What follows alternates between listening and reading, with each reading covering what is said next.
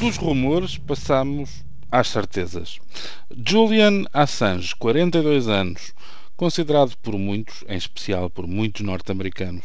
como o mais inconveniente e condenável frequentador ativo da World Wide Web, cumpriu o passo ameaçado. Na Austrália, seu país natal, apresentou formalmente um novo partido político e, sem perder tempo, anunciou a candidatura ao Senado local. O bizarro é que todo este processo de lançamento foi assegurado através de uma ligação vídeo em direto da Embaixada do Equador em Londres, onde Assange permanece há mais de um ano, desde que o escândalo da revelação de documentos militares secretos dos Estados Unidos chegou ao seu ponto de rebuçado, com os americanos a verem frustrado, com o recurso ao citado refúgio, o pedido de extradição de Assange. Por razões fáceis de entender, o partido de Assange ganhou o mesmo nome que a organização que este fundou em 2006 e que se especializou na divulgação de notícias tidas como incómodas ou polémicas. Ficamos a saber, em artigo de Clara Barata no Público, que o partido Wikileaks apresentará sete candidatos às eleições para o Senado, com Assange a concorrer pelo estado de Victoria, segundo o anúncio do próprio através de uma ligação Skype, a partir de Londres, que o pôs em contacto com uma biblioteca em Melbourne.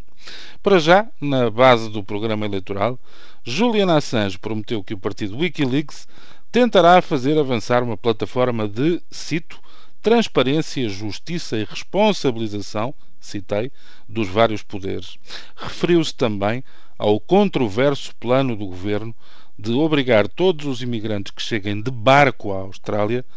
irem para um centro de triagem e, na prática, de detenção, garantindo que questionaria este projeto. Em abril deste ano, três meses antes da oficialização do partido político e da confirmação da candidatura, uma sondagem dava ao partido Wikileaks hipóteses de sucesso nestas eleições para o Senado, tanto em Victória como em Nova Gales do Sul, nada menos de 26% dos eleitores diziam-se dispostos a votar em Assange nas eleições que decorrem a 14 de setembro.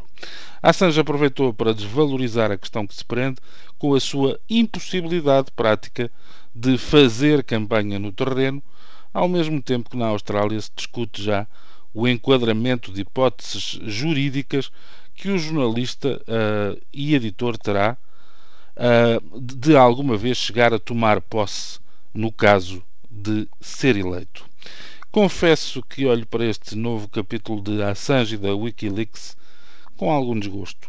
Não que a sua candidatura possa ser considerada ilegítima, nada disso, mas temo que o mundo, ávido de saber e pouco ou nada respeitador das atividades secretas dentro de Estados ditos democráticos, vai ficar a perder com esta troca de papéis com esta rendição à forma mais institucional de fazer política. Claro que a tentação do poder é grande e claro que Julian Assange pode sempre inventar bons argumentos para justificar esta metamorfose, talvez mais para se convencer a si próprio do que aos outros. Lá vem outra vez o velhinho, mas nunca caduco princípio de Peter, lá volta a frase recuperada por José Pacheco Pereira para descrever os esforços de um outro comunicador e político, por acaso português. Quem nasceu para lagartixa